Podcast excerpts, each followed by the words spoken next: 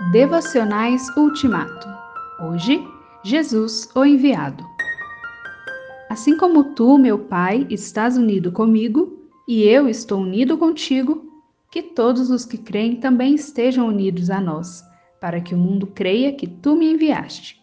João 17, 21. Jesus fazia questão de afirmar e reafirmar que ele não veio ao mundo por conta própria, mas foi Deus que me enviou. João 8, 42. É verdade que, à semelhança de Isaías, Jesus se ofereceu para vir. Estou aqui, ó Deus, para fazer a tua vontade.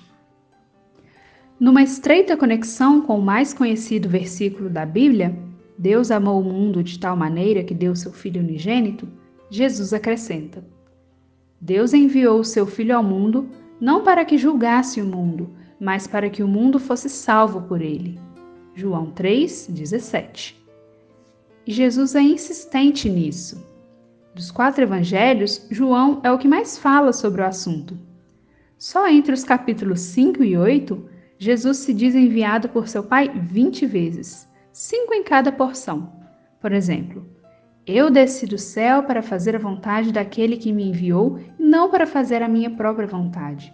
João 6, 38. Em sua oração de despedida no cenáculo, Jesus é claro: Assim como tu me enviaste ao mundo, eu também os enviei. João 17, 18. Quero estar unido com o Pai, com aquele que ele enviou e com todos os crentes em Cristo.